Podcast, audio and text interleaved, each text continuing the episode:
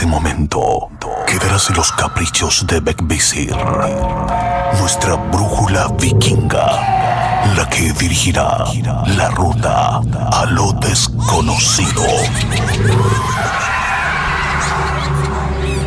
Divagaremos entre brujas, duendes y seres elementales observarán de cerca nuestro camino.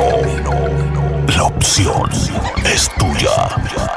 Aún estás a tiempo de arrepentirte o dejarte seducir por la hermandad. Conducido por Chris Machilian.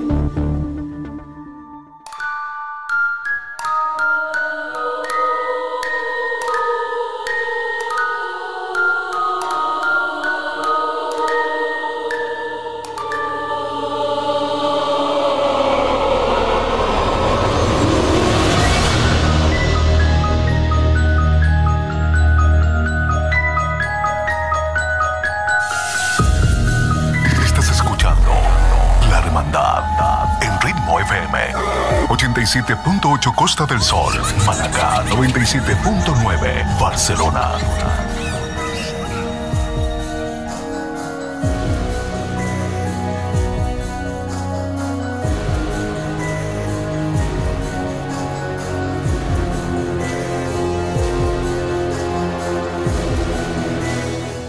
Muy buenas noches, queridos amigos. Soy Chris Machilian y le doy la bienvenida a una noche más de misterio, suspenso y terror en Ritmo FM.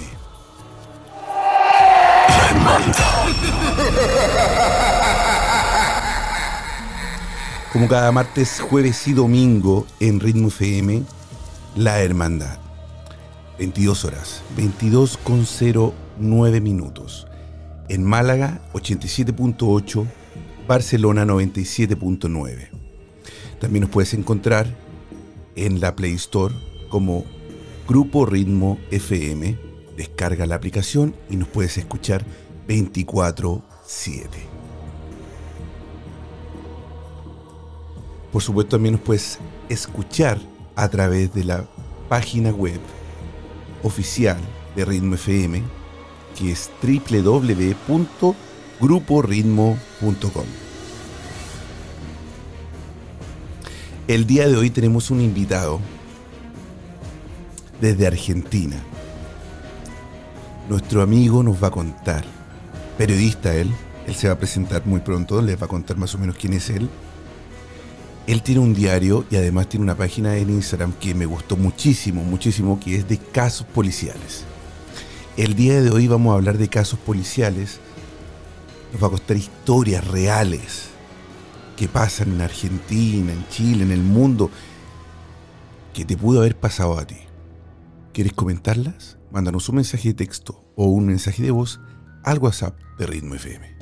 Envíanos tu mensaje de voz al WhatsApp más 34 643 963 466. La Hermandad. Una vela más enciende en este encuentro, lo que significa que un miembro se une a esta sesión en la Hermandad. Muy, muy buenas noches, bienvenido. ¿Cómo estás, Ángel Pinto? ¿Qué tal? Bueno, buenas noches para ustedes, buenas tardes para, para la gente de Argentina. Este, un placer que me hayas invitado, muchas gracias. No, el placer es nuestro. De verdad, muchas gracias por aceptar la invitación. Muchas gracias por estar con nosotros. Ángel, ¿qué haces tú? ¿Cuál es, ¿Cómo se llama tu diario? Cuéntanos más o menos para que la gente también sepa y después te pueda comenzar a seguir también. Bien, bueno, les cuento un poquito mi actividad. Ya desde hace más de 20 años tiene que ver con, con el periodismo, abocado precisamente a lo policial, a todo lo que tiene que ver con crónicas policiales, ¿no? Relatar un poco los episodios cuando se consuman, la modalidad de las estrategias que por ahí de repente eh, eh, generan la- las personas que están eh, in- inmersas dentro del mundo de, de la, de la delincuencia, de los robos, el mundo del AMPA, como le llamamos aquí en Argentina. Bueno, nos abocamos a eso ya de hace más de 20 años. Tenemos una, una empresa eh, aquí en Argentina que es una empresa multimedia del cual se desprenden diarios policiales que abarcan diferentes regiones y también algunos diarios de interés general, un canal de televisión, una radio FM, es una empresa multimedia, pero bueno, usamos como el caballito de batalla, digo, dentro del marco periodístico, esto que tiene que ver con lo policial, este, que por cierto, bueno, en Argentina este, estamos con una falencia bastante importante en este tema, ¿no? Así, así. Bueno, y, en Argentina y en, y en, casi todo el mundo, ¿no? Lo policial siempre causa mucho... A ver, es interés de, todos nosotros por, un tema de seguridad también, porque si matan a alguien en la esquina de nuestra casa significa que, si no fue él, pudo haber sido yo o pudo haber sido alguien de mi familia. Eh, si asaltan el local de al lado de donde trabajo yo, puede haber sido yo, quizás mañana puedo ser yo mañana o puede haber sido yo ayer o el día que pasó. O sea, siempre, siempre hay un peligro y ese peligro es el que nos mantiene súper atentos y lamentablemente la violencia, la violencia y estos casos cada vez más van en aumento, Ángel. ¿Cómo, ¿Cómo lo vives tú como periodista cuando tienes que cubrir estos tipos de, de crímenes a veces? Me imagino que te has encontrado con, con desde el robo de una bicicleta hasta, hasta lo más macabro, ¿no? Cuéntanos más o menos cuáles han sido tus experiencias más, más macabras, más horribles que has tenido como periodista de, de, eh, policial. Bueno, situaciones, eh, la realidad es que tengo la, oportunidad en Argentina de trabajar eh, como corresponsal de un medio muy importante de nuestro país, que es Canal 13 y, TN. tengo la, oportunidad de trabajar con ellos y me ha tocado hacer coberturas en distintos puntos del país.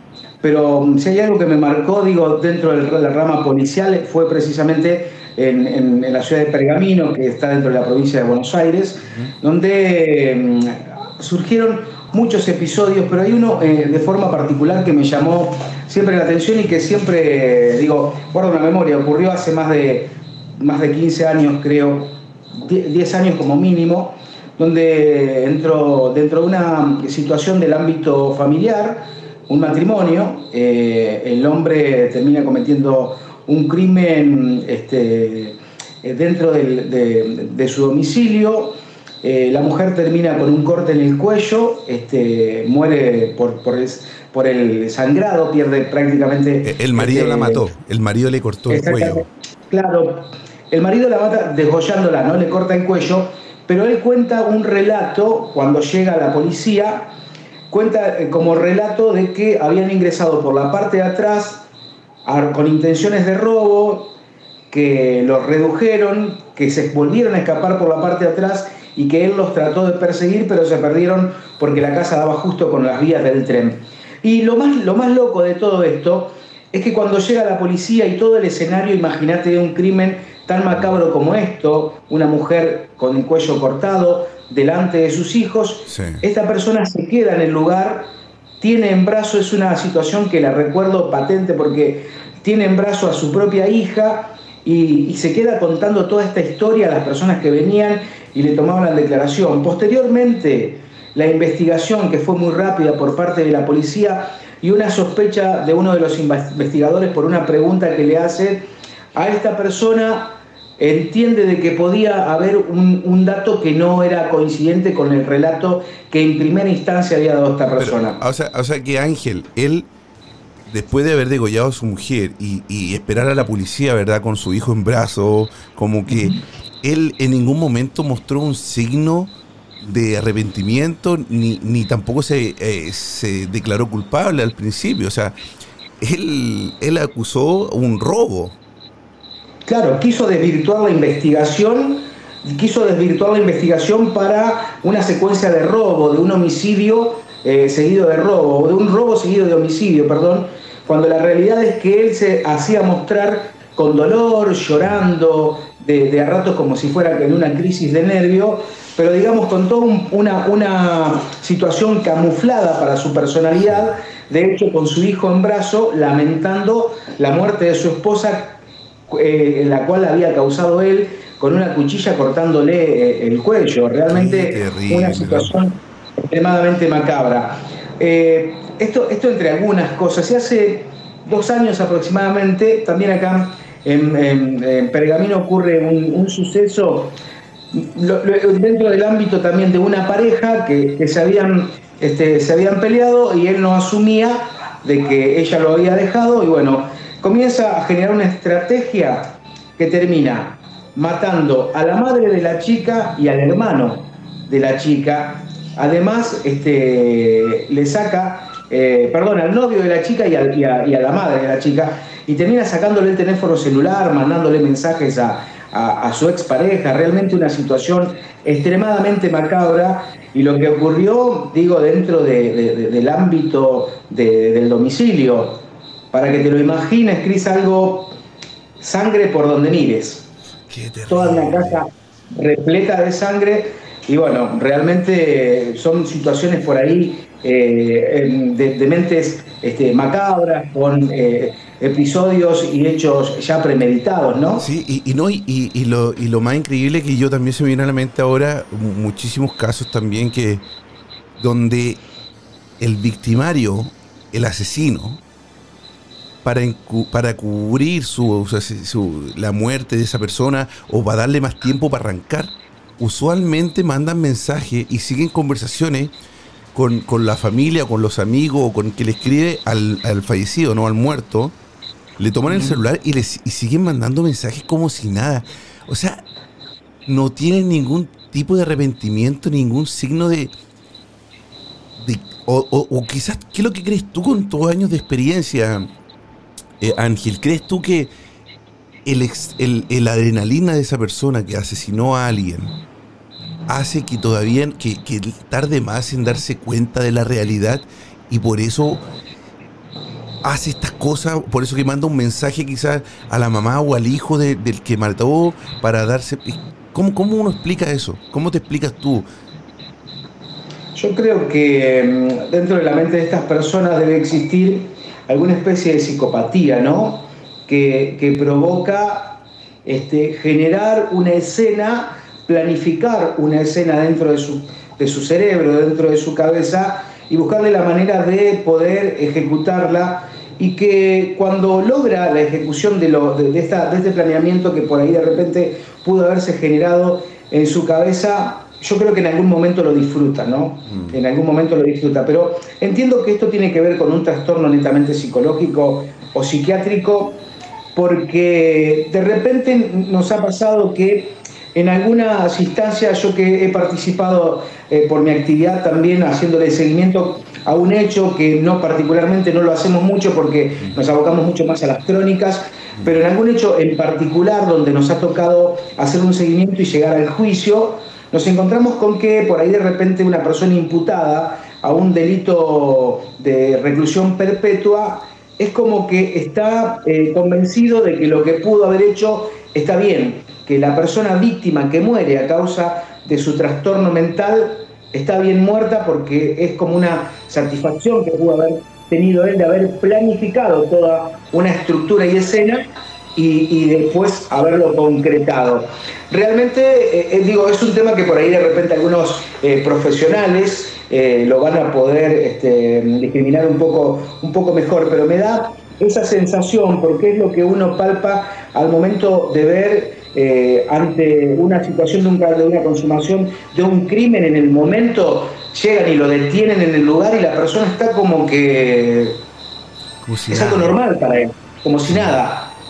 Digo, no, no siquiera lo conmueve eh, el dolor de, los familiares que por ahí gritan y llanto y todo el disturbio que se genera ante una situación de esta, eh, totalmente inamovible de su postura. Por eso entiendo que esta psicopatía por ahí de repente genera esto, ¿no? La planificación, la ejecución hace como una alimentación para su, para su propio espíritu o su propia mente perversa. Realmente eh, increíble, ¿no? Increíble. Estás escuchando La Hermandad con Chris Machilian. Estamos junto a Ángel Pinto, periodista de crónicas de.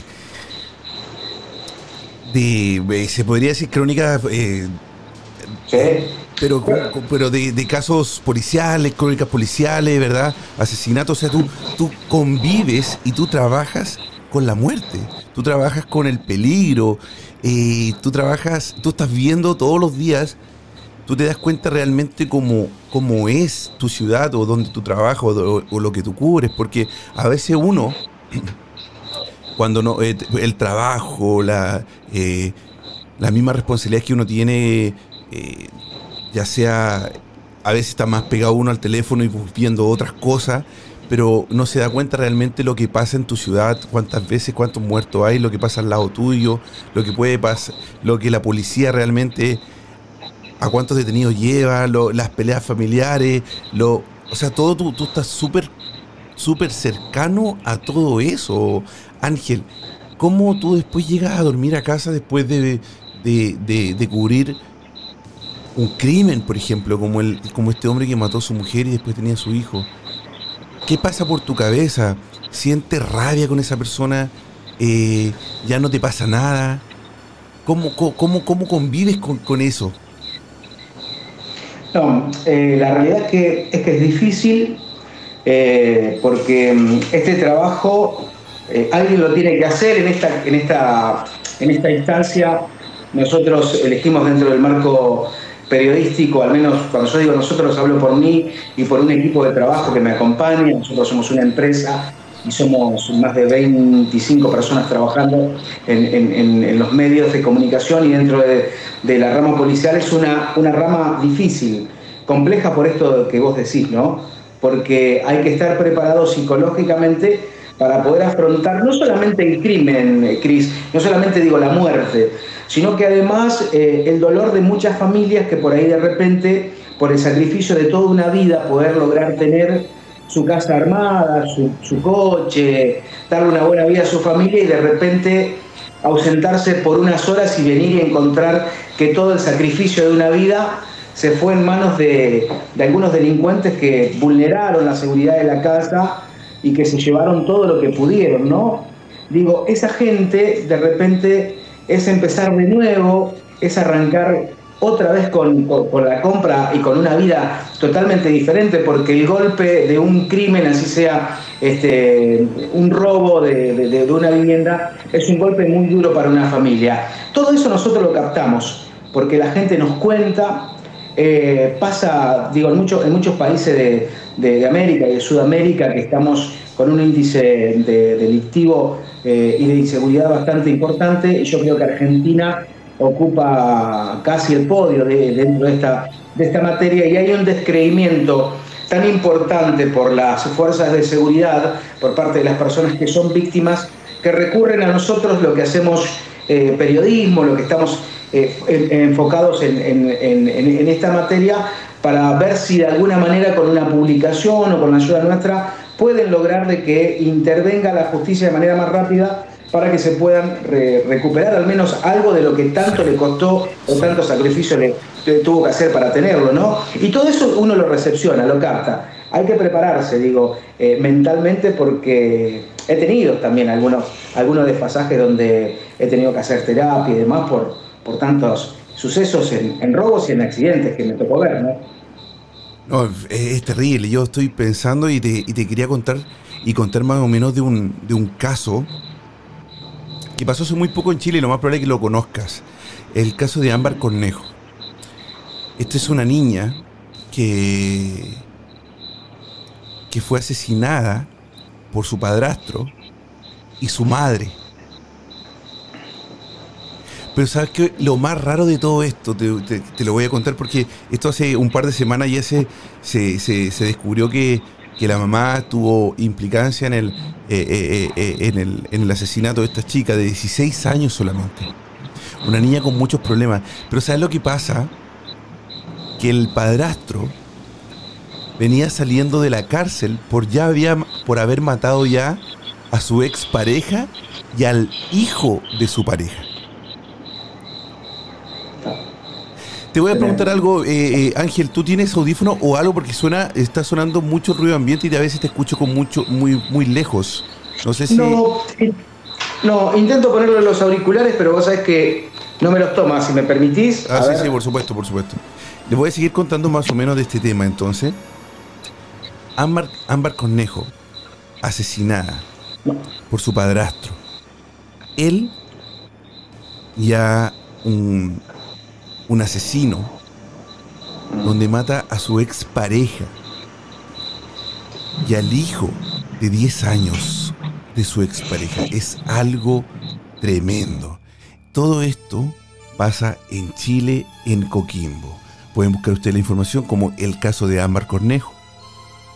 Es terrible, es terrible saber cómo somos tan indefensos, cómo somos tan, estamos tan, es tan fácil que, que cualquiera en cualquier momento nos pueda quitar la vida. Y lo peor de todo es que no hay, no hay, no hay una justicia que enseñe o que diga una justicia fuerte, eh, Ángel. Algo que, que diga, no, no lo puedes hacer porque si lo haces te matamos. O si lo haces vas a sufrir. Los tipos lo hacen y ya, ya están matando por un celular, están matando por un cigarro. El caso de Ámbar es, terrible. ¿Sabes qué? El tipo estuvo estuvo ni siquiera ocho años creo que estuvo en prisión y salió por buena conducta. Como un juez, Ángel, yo creo que tú también has, cubrido algún caso de los jueces también a veces, no sé si es mano blanda, no sé si es estupidez, no sé si es, ellos se, eh, se apegan mucho a la ley, que a veces la ley también no la conocemos de, eh, de, una forma tan bien como ellos y quizá ellos se sienten tan obligados a, dar algún veredicto sin quererlo, no lo sé. Pero la cosa es que el tipo salió por buena conducta. Después de haber matado a su ex y, a su, y al hijo de la ex de un niño, y ni siquiera los mató. aparte de matarlo, intentó desaparecerlos en un tarro con no sé si era algún diluyente, algo que, que empezó con cal y no sé qué más, para, para, para, para disolver los cuerpos. O sea, ni siquiera los mató, o sea, también intentó hacerlos desaparecer. Ángel, esto eh, eh, es una locura. Yo creo que, bueno, primero, bueno, no, no me toman los auriculares, Cris, te pido disculpas. No pasa nada. No pasa este, nada. Por ahí a ver si lo, podemos mejorar. Este, ahora un poquito me lo acerco un poco más. Yo creo que hay una situación, una falencia, y esto pasa en muchas partes de, América ¿no? y de, Sudamérica, que tiene que ver con los programas de reinserción eh, carcelarios, ¿no? Porque una persona cuando delinque, pasa en Argentina, al menos que una persona cuando delinque y es, y es procesado y luego condenado, a un servicio penitenciario, cuando sale, sale con más ganas de robar inclusive. ¿Por qué? Porque falta, porque falta un, programa de reinserción donde le permita a la, persona incorporarse incorporarse dentro de la sociedad nuevamente. Pero también está después el problema social que tenemos nosotros, ¿no? Mm. Que decimos, no, él estuvo en la cárcel, yo trabajo no le voy a dar una cuestión de miedo. No hay una integración social también. Es una, inserción. Exactamente, es una situación de Estado, la falta de presencia del Estado en este contexto hace de que cada vez la problemática se agudice mucho más. Y en definitiva, todo esto tiene que ver también, tiene un porqué, tiene que ver con el gran, gran o alto grado de corrupción que también existen en los servicios carcelarios y que hoy un detenido, al menos para Argentina, es un negocio.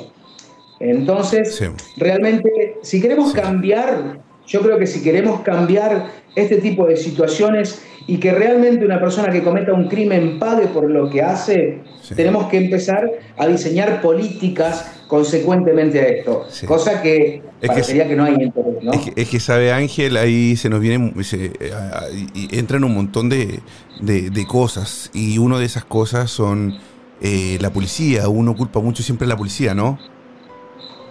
Que la policía no hace su trabajo, que la policía eh, no...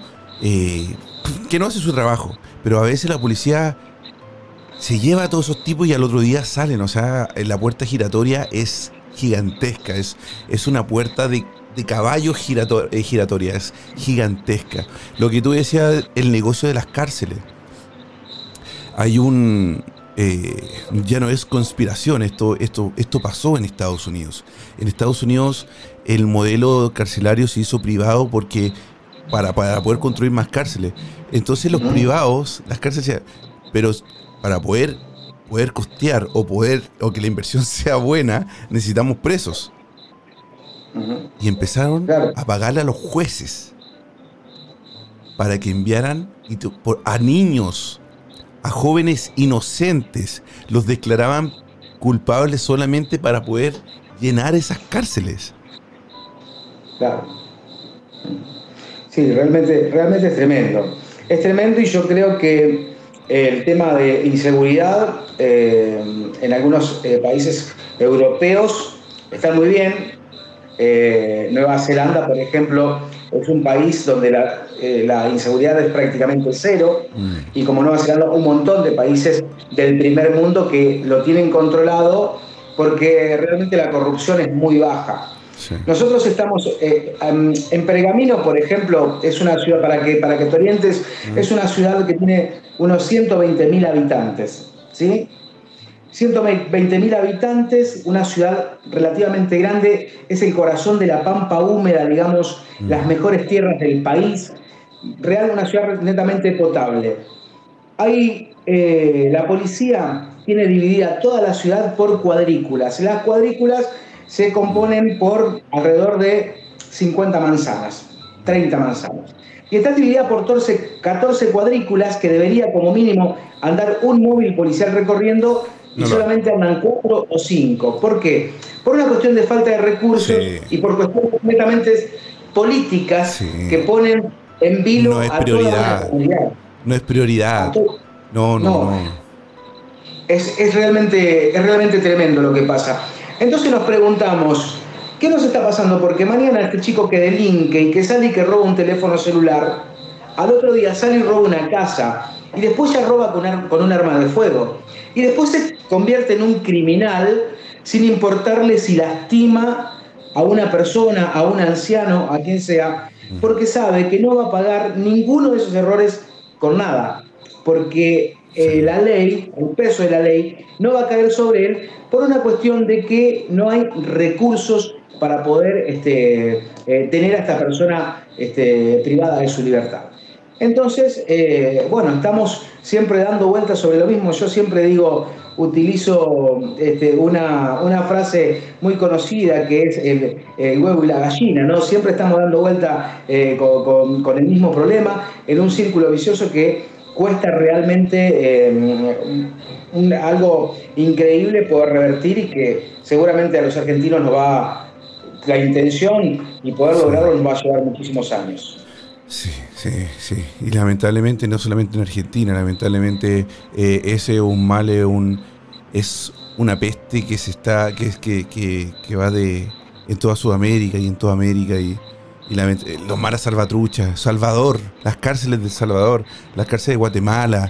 Eh, bueno, nuestros amigos españoles han hecho muchísimos reportajes sobre cárceles en Sudamérica y ellos saben realmente lo malo que es. Queridos amigos, estamos, eh, estamos con Ángel Pinto desde Argentina, periodista de crónicas policiales. Estamos hablando de asesinatos, estamos hablando de, de casos terribles que el ser humano puede llegar a ser. Consecuencias familiares, consecuencias de la población, consecuencias de inseguridad. Todo eso y más hoy en la hermandad. La hermandad. Nos estás escuchando en ritmo FM 87.8 en Costa del Sol, Málaga 97.9 en Barcelona. Estás escuchando La Hermandad en Ritmo FM 87.8 Costa del Sol, Málaga 97.9 Barcelona. ¿Quieres conocer la programación completa de Grupo Ritmo?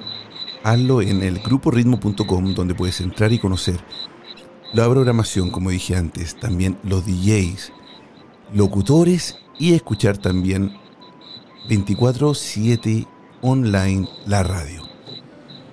Queridos amigos, estamos hablando de casos policiales. ¿Tienes algún caso que te gustaría comentar? Envíanos un mensaje al WhatsApp o también lo puedes hacer a través de Instagram Live, por donde estoy con mi amigo Ángel Pinto de Casos-Policiales. casos-policiales. Ustedes pueden entrar ahí en Instagram y seguirlo porque tiene noticias muy muy buenas a diario. Ángel, ¿alguna, ¿algún caso policial que te ha hecho que te ha hecho que te ha pegado tan fuerte como el anterior? Eh, el más extremo, el que tú no te puedes explicar de cómo puede haber pasado. Em, en casos policiales, sí, dos, pero uno tiene que ver con un accidente, mirá. O es que una vez en, mis inicios, dentro de lo policial, también me abocaba mucho a la accidentología y me tocó tener una cobertura de, un accidente eh, vial en la ruta, producto de, de la negligencia de uno de los conductores eh, una colisión frontal deja un saldo de seis muertos, entre ellos cuatro chicos, cuatro menores de edad, cuatro criaturas. Y eso me impactó, realmente me, me impactó muchísimo. Cuando llego me encuentro con un escenario realmente increíble, los autos destrozados y cuerpos tirados por distintas partes. Yo llego eh, rápido porque siempre tuve la suerte y la virtud, digo, dentro de la rama periodista, periodística de lograr eh, hacer muchos contactos de informantes, ¿no? De personas que automáticamente en una situación y se comunican con nosotros, eh, particularmente conmigo, era con, mi teléfono celular.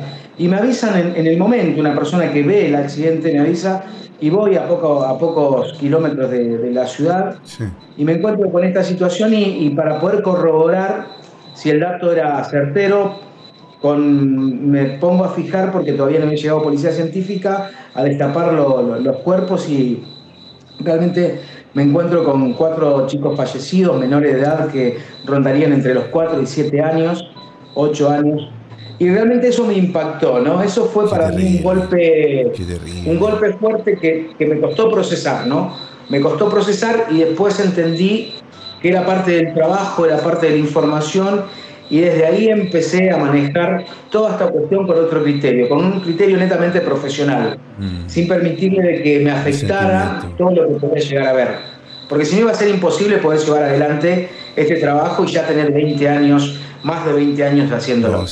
después, después otro de, de, los impactos también fue en una ciudad de, también de la provincia de Buenos Aires que me toca cubrir eh, donde también una expareja, una persona que mm, se había separado de, su esposa y no podía recepcionar, eh, digo, bien este, este, este, el término de la relación, no podía procesarlo, sale un día de su trabajo, era un repartidor y, se va a la casa de su, de su expareja entra como hacía siempre, pero en esta oportunidad con una, digo, con en una instancia totalmente diferente a las anteriores, con algo premeditado, y saca de, entre sus prendas un arma de fuego y mató a la mujer, a sus dos hijos y mató al papá de la mujer, o sea, a su ex, a su ex suegro. Eh, realmente esto fue tremendo porque uno de los chicos tenía solo seis años y recibió un disparo de arma en la cabeza. Los mató eh, a sangre fría y después tomó su vehículo y se retiró para su casa. Fue, se sentó y esperó en su casa que llegara la policía y cuando llegó se entregó y, reconoció haber hecho esto por no poder procesar eh, esto de que el matrimonio se terminara y no pudiera seguir con, con la vida que él había planificado o había soñado para él. Decidió ponerle fin a todo el resto de su familia, ¿no? Este, y realmente para mí fue una situación macabra y también involucra a, dos niños y realmente golpea, ¿no? Porque uno de repente por ahí este, se pone, digo, en, los zapatos de, del resto de la familia y demás, y bueno, pero como te decía anteriormente, Grison, eh, situaciones que uno tiene que procesar dentro del marco profesional, porque cumplimos un rol también dentro de la sociedad. Nuestro rol es la comunicación, mm. es la información, y muchísimo más en estos tiempos donde las redes sociales cumplen una, un rol importantísimo dentro de la comunicación. Son muy buenas para lo bueno y también son muy malas para lo, para lo malo, ¿no? Son muy buenas también para lo malo, perdón. Digamos, entonces eh, nosotros hoy estamos como comunicadores eh, inmersos dentro de este, de este mundo de la comunicación y digo, tenemos que hacerlo de manera profesional, mucho más cuando abordamos o tocamos temas tan susceptibles como es la, seguridad, el crimen y demás. Sí. no, no, no, y yo, o sea, qué terrible, qué, qué pasa por la mente de un padre de, de, asesinar, ¿no? De asesinar a unos niños. ¿Será tanto la rabia, será tanto el dolor, la decepción que los ciega? No sabemos. Mira, hay un caso en Chile del profesor Nivaldo, no sé si lo escuchaste, es un profesor que a grandes rasgos te voy a contar la historia más o menos. Este profesor fue desapareció un día de un día para otro. Su mujer lo empieza a, buscar por redes sociales, eh, a, llega a la televisión, entrevista a la mujer, la mujer declara declara que que no sabe cómo se pudo haber ido, que eh, eh Nivaldo es súper bueno, no tiene cómo... ¿Qué lo va a querer robar o qué lo va a querer hacer desaparecer? Resulta que se descubre al poco tiempo que todo había sido un plan de ella y su amante. Ella invita a Nivaldo a su casa porque eran pareja pero se habían separado y estaban en un proceso de volver nuevamente. Yo creo que todo Bloom apunta de que ella se quería quedar con la casa de él. Invita a Nivaldo, le, ofrece un café, ese café tenía suminíferos, lo duerme, entra su, su amante, ambos, ella y él, él y el amante, enfermeros, sabían cómo hacer los cortes, no sé, me imagino que también deben tener algún tipo, eh, dentro de la, del ramo de la enfermería deben, tener algún tipo de, de clínica, no sé. Lo cortan en pedazos. El torso lo tiran al mar.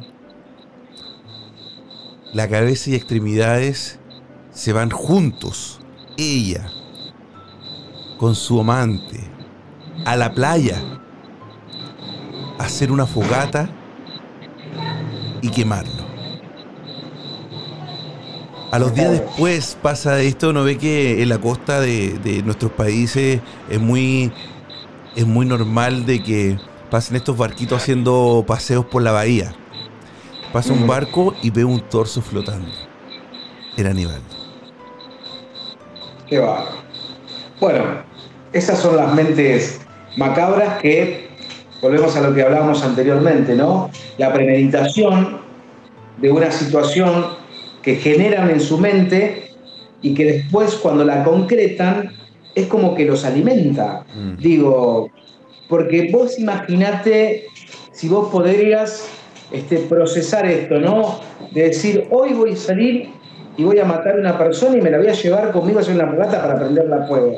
Digo, una persona normal, como lo somos nosotros y como lo es muchísima gente, no lo haría nunca.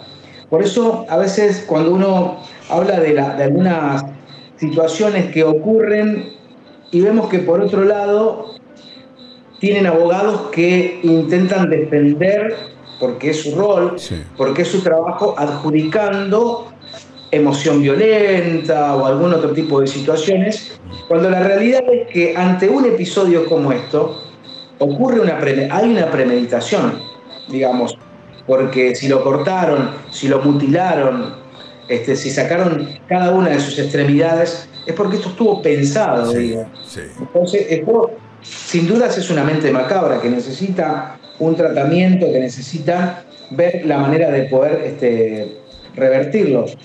Será fácil o difícil, la verdad que no lo conozco, pero me parece que es algo que no está dentro de lo normal. Y, algo, y algo súper, bueno, macabro. Y, te puedo contar otro, otro súper rápido que pasó hace un año atrás, solamente también en Chile. Dos amigos crecen juntos. Una casa eh, colindaba con la otra. O sea, por la pared del patio de la casa conversaban, hablaban. Ella embarazada. Él cuidaba una bodega, trabajaba cuidando una bodega cerca de su casa, muy, muy cerca, donde iban y fumaban, se fumaban un pito de marihuana, conversaban un rato, se iban. Un día la chica sale y no vuelve más. Lo mismo llegó la policía, llegó la televisión. La televisión entrevista a su amigo, su mejor amigo. Él dice, esto no es un show, estamos muy tristes por todo lo que está pasando. Llega el pololo, o el novio, perdón, el pololo. El novio de la chica, que estaba el papá del bebé que ella estaba esperando casi por dar a luz, ocho meses. Mm. Llorando, el amigo el vecino abraza al novio, lo consuela. Un año después, se descubre que él la violó, el amigo, la mató y la enterró en la misma bodega. Qué Qué terrible. Y convivir un año, digo, con toda esa situación, ¿no? Con todo lo que hizo, porque no, él no, me imagino que, que fue, habrá sido detenido cuando se descubre. Claro, él un año dando declaraciones, un año viviendo una vida normal, eh, consolando a la familia. Lo peor de todo, lo peor de todo esto que, que llegó la policía, llegaron especialistas, los topos, que son eh, unos especialistas en búsqueda en caso de, derrumbe, o sea, estos, estos, estos rescatistas se meten abajo de edificios en ruinas eh, o, destruidos. Con maquinaria especiales hicieron todo el recorrido, pero no levantaron un montón de madera que hay, porque creyeron que era imposible que una persona sola pudiera levantar esa madera, esconder un cuerpo y poner la madera. Después de un año, se descubrió que bajo esa madera estaba el cuerpo de ella. Qué tremendo. Sí, sí, hay, hay algunas situaciones. Mira, sé que hace un tiempo este, una, ocurrió un episodio de, de relato resumido, donde todo también tiene que ver mucho con esto de la, del ámbito familiar, eh, de, la instancia matrimonial. Una pareja que eran, que eran novios, ¿no? Ella mucho más chica que él, y había tomado ella la determinación de cortar con la relación. Él no, no lo podía aceptar tenía ella tenía una hija. Pero cuando ella quiere cortar, él no, no, no, no, no, no quería. Entonces comenzó a, digo, con la insistencia de volver, de poder, de poder seguir este, juntos con la relación, la iba a buscar a la salida del colegio, la molestaba. Después empezaron las agresiones, primeros verbales, eh, acosarla por, por, por mensajes de WhatsApp, de, en Facebook. Eh, y ella no, no quería saber más nada hasta que en un día esta persona tomó la, peor decisión, ¿no? De terminarla, de ultimarla, de ultimarla directamente. La va a esperar este, cuando ella eh, venía de dejar a su hijo en el colegio y cuando venía caminando, él la intercepta, eh, ella se da cuenta de que él saca del asiento de la moto, de debajo del asiento del depósito de la moto, un arma de fuego, entonces sale corriendo para la casa de un vecino que, quedaba justo de pasada, él efectúa un disparo que impacta en la espalda, la mujer corriendo, digo, con, digo con, la fuerza que venía, la inercia que traía en su cuerpo de, por correr, logra abrir la puerta y cuando entra dentro de la casa se cae y ahí entra él y la última con tres disparos. Un disparo en la cabeza, uno a la altura del pecho y el anterior que le había pegado en la espalda. Se da la fuga, se, escapa. Queda prófugo durante unos mes y medio, más o menos, 45 días. Es harto, Queda prófugo. Es harto tiempo. Eh, sí. Y vos sabés que la investigación policial tenían un dato los investigadores que decían que él iba una vez a la semana al cementerio, a la tumba de ella, muy temprano a llevarle flores, una vez a la semana. Efectivamente, mediante un procedimiento policial que hicieron realmente, que fue uno de los más este, producido, para llamarlo de alguna manera, acá en esta ciudad.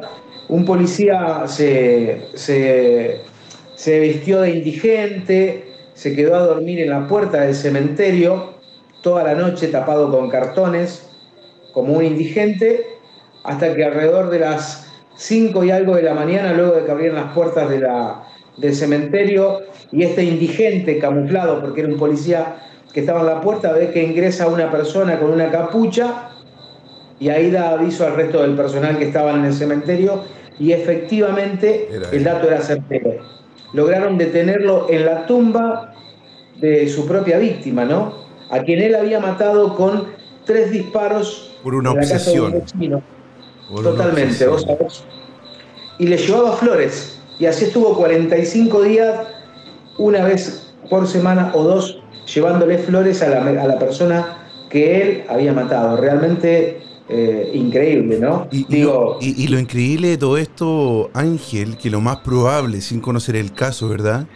Pero, pero leyendo algunos casos parecidos para, para poder conversar hoy día contigo, estos tipos que, luego mm, o matan por obsesión, mayormente no sienten culpa por, las, por matarlo, sienten que ellos le hicieron un favor a esa persona. Sí.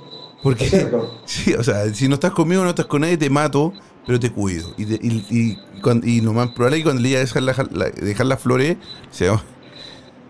Por, esta, por eso, qué locura. Yo te lo decía hace un ratito que cuando a mí que me ha tocado ver y me ha, tocado tener coberturas, cuando se produce la detención de estas personas, vos ves que el, rostro demuestra tranquilidad, demuestra eh, una situación como que, ¿qué pasó acá? Mm. Digamos como que ellos mismos se preguntan, ¿qué hacemos acá? ¿Qué fue lo raro que pasó? Maté a una persona, nada más que eso. Entonces ahí es donde empieza, ahí es donde empieza uno, digo, a analizar eh, lo macabro que puede ser un, el, cerebro humano, ¿no? Cuando quiere. Sí, y, Ángel, eh, yo vivía en México, un país hermoso que, el, que, le tengo muchísimo cariño, conocí mucha gente hermosa, pero México tiene un problema muy grande también con, los carteles. Claro. Y una de esas cosas, o de los problemas que hay, son los asesinatos, los, se matan entre ellos. Y te voy a contar el primer día que yo llegué a México. Llego justo unos, unos días antes de Halloween y tengo que eh, ir a la universidad. Llego, bueno, llego, ya me instalo y voy camino a la universidad. Cuando tomo el bus de la universidad me dicen, ¿sabes qué? Eh, ah, el dato que me dijeron, tienes que bajarte donde está el puente. Ese puente se llama el puente al revés porque eh, en vez de estar, en vez de ponerlo en una posición continua la calle, por ejemplo, calle principal, lo pusieron al revés, lo pusieron continua a, otra calle, tú, sabes. Claro. Como, como en Chile también que pusieron otro puente también al revés. Pero bueno, la cosa es que yo llego y veo un hombre, bueno, un muñeco colgado sin cabeza de los brazos. Halloween. Halloween, dije yo, oye, qué trabajo para adornar esto, ¿no? Y dejarlo ahí en, la orilla del puente, o sea, no perdone la orilla del puente, colgado desde el puente. Me bajo ahí, lo quedo mirando. Camino a la universidad muy emocionado, nervioso por el nuevo día. Por el primer día de la universidad me reciben y me dice, buena y buen recibimiento te dimos, ¿no? Yo, ¿qué? Pues sí, sí, ¿viste el muñeco? Sí, sí, sí, Halloween. Dice, no, me dice, eso es un. Es una persona muerta no voy a creer. Claro. Yo no me había dado cuenta que tenía hasta un, telón con un narco mensaje. Este Juanito está muerto por. Y va a morir ahora Pedrito y todos los demás. Y así, tú ves videos con el nivel que matan a la gente, ya no hay un respeto por, por nada, ya eso se deshumanizan, o sea, es tremendo, tremendo, tremenda la violencia que hay. Sí, es tremendo. Bueno, en Argentina también el tema de la droga es un, es un tema que, bueno, realmente como este, el, narco y el narcomenudeo es uno de, los problemas que hace, que genera estragos, porque realmente mata la, adolescencia y mata la juventud. Acá en, en Argentina hay una una franja etaria de, edad de chicos muy jóvenes que consumen y que se convierten en narcos, ¿no? Realmente, no es tanto como por ahí de repente pasa tal vez en México, como ha pasado en su momento en Colombia, pero, pero digo, es un problema muy difícil de, erradicar, ¿no? Y que está escalando, y está escalando. Escala, en dimensiones bastante, bastante grandes y, realmente les mata, les mata el, cerebro a, los chicos de una manera increíble, ¿no? Esto es algo, es un tema muy largo para tocar como para sacar muchísimas conclusiones. Muchísimo más, sí, así es. Em, bueno, queridos amigos, estamos en Ritmo FM 87.8 en Costa del Sol, Málaga 97.9 en Barcelona. Hablando con Ángel Pinto, periodista de crónicas policiales en Argentina. ¿Cómo te podemos encontrar? ¿Cómo te podemos seguir en redes sociales? ¿Cómo podemos ver tu información? Bueno, eh, en, bueno, en Instagram, casos-policiales, ahí nos pueden seguir. Estamos eh, en, Facebook como Casos Policiales, ¿sí? en Twitter como Casos Policiales también. Eh, esas son las opciones que tienen. Después, casospoliciales.net es el diario digital. Ahí van a encontrar muchísima, muchísima información. Y bueno, ahí estamos, ¿eh? tratamos de, cumplir con toda la demanda, la demanda de la gente en, dentro del marco periodístico. Intentamos con cada una de nuestras crónicas yo siempre destaco algo porque me toca cubrir un, fragmento, un espacio dentro de la rama periodística que es, creo que una de las más complejas, que es contarle a la sociedad la situación de inseguridad que, por ahí de repente atravesamos. Y hay que hacerlo con muchísima responsabilidad porque de repente algunos pueden pensar que el hecho de contar una crónica eh, y contar por ahí lo macabro o la, morbosidad que utiliza alguno para cometer algún crimen, podría tomarse como una especie de apología hacia el delito y demás.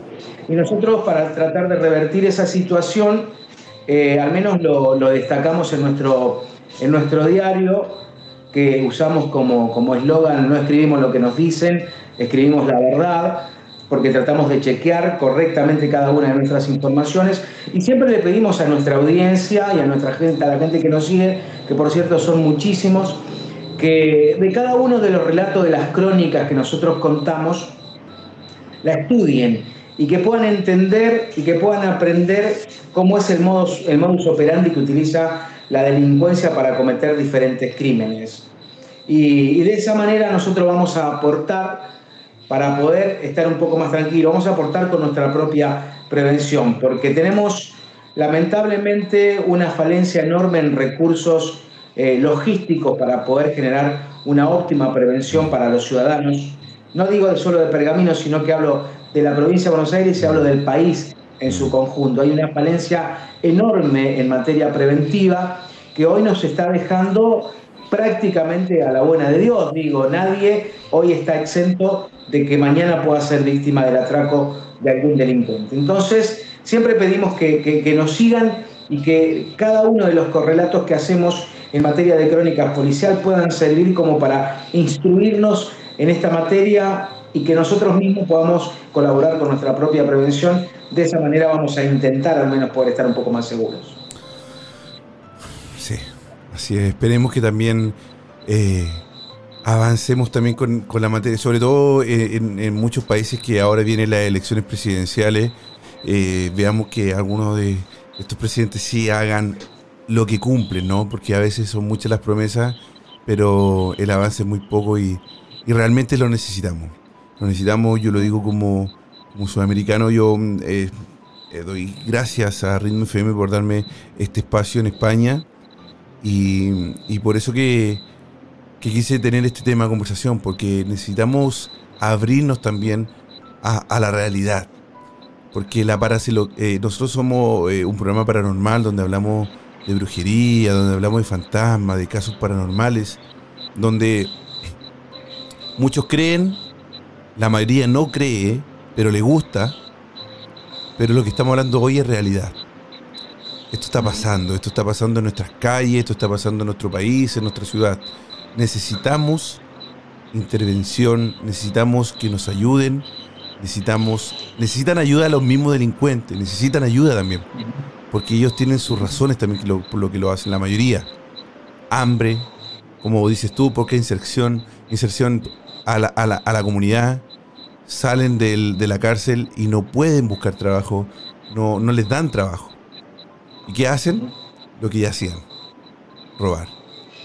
Querido Ángel, muchísimas gracias por estar con nosotros hoy día. Es un honor que hayas estado en la hermandad el día de hoy. Esperemos que podamos tener esta conversación un día más pronto para que, para que muchas personas más sepan y, y, y, hagamos una conciencia, haremos conciencia de lo que nos está pasando. Y no solamente como espectadores, sino que también tratemos de ser actores de la prevención, de prevenir con los niños pequeños que vienen en nuestras casas y en nuestros barrios, ¿no? Totalmente, Cris. Bueno, yo quiero agradecerte a vos, a toda tu producción. Gracias por la, por la invitación. Realmente fue un placer para mí poder compartir con, con ustedes y conociendo que esta falencia que nosotros los argentinos eh, vivimos hoy en materia de seguridad también está replicada en varios países de Sudamérica y también de América, no tan así en Europa, pero sí en América y Sudamérica, y necesitamos eh, la presencia del Estado, mayormente. Necesitamos que los estados eh, se hagan presente en esta materia porque nos merecemos como ciudadanos de cualquier país este, mm, eh, americano poder vivir dignamente porque este, creo que en eso se basa la, la, buena vida. Y darle la oportunidad a nuestros chicos, a los más jóvenes, a las nuevas generaciones de que entiendan de que también hay un camino que puede ser muy próspero mm. dentro de, lo, de la legalidad.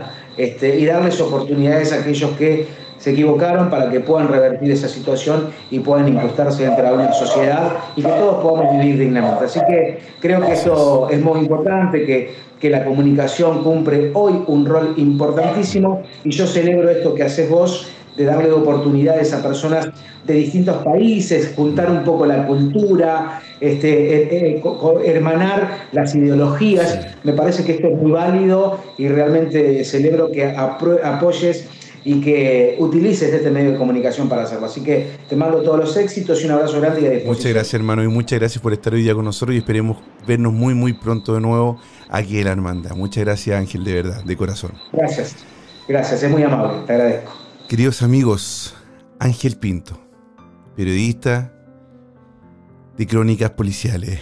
Es crudo escuchar su relato, es crudo escuchar lo que él tiene que hacer a diario. Mostrar la verdad.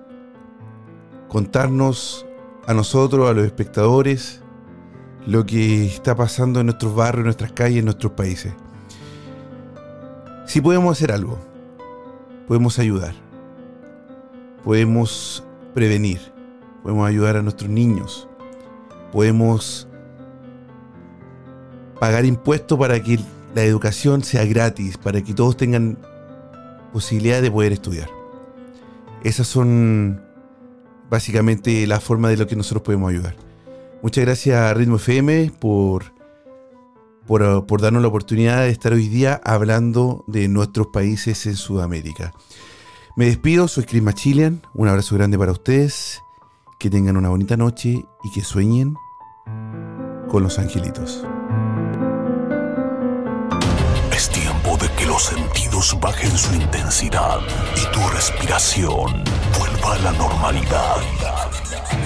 Esperamos que encuentres la forma de volver a tu estado natural. Decirte que no somos los culpables de tus pesadillas pero recordarte que no solo son tus sueños los que están presentes en ellas.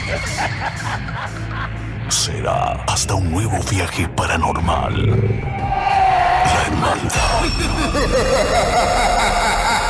Hasta pronto.